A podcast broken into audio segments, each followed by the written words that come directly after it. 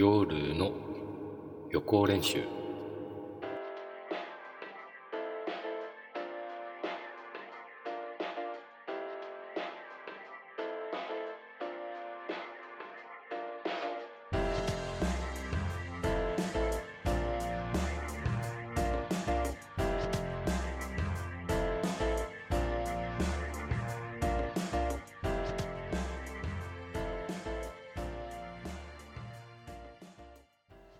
皆さんこんばんは、えー今夜も行きましょう。夜の予行練習のお時間でございます。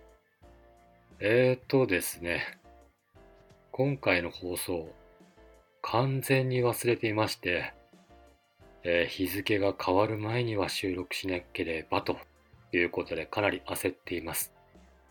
いやギリギリでしたがね。気づいてよかったです。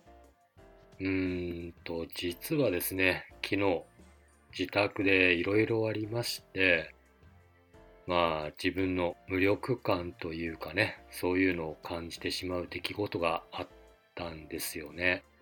まあだから忘れてしまったのかなっていう言い訳でもないんですが、うん、子は親を選べない。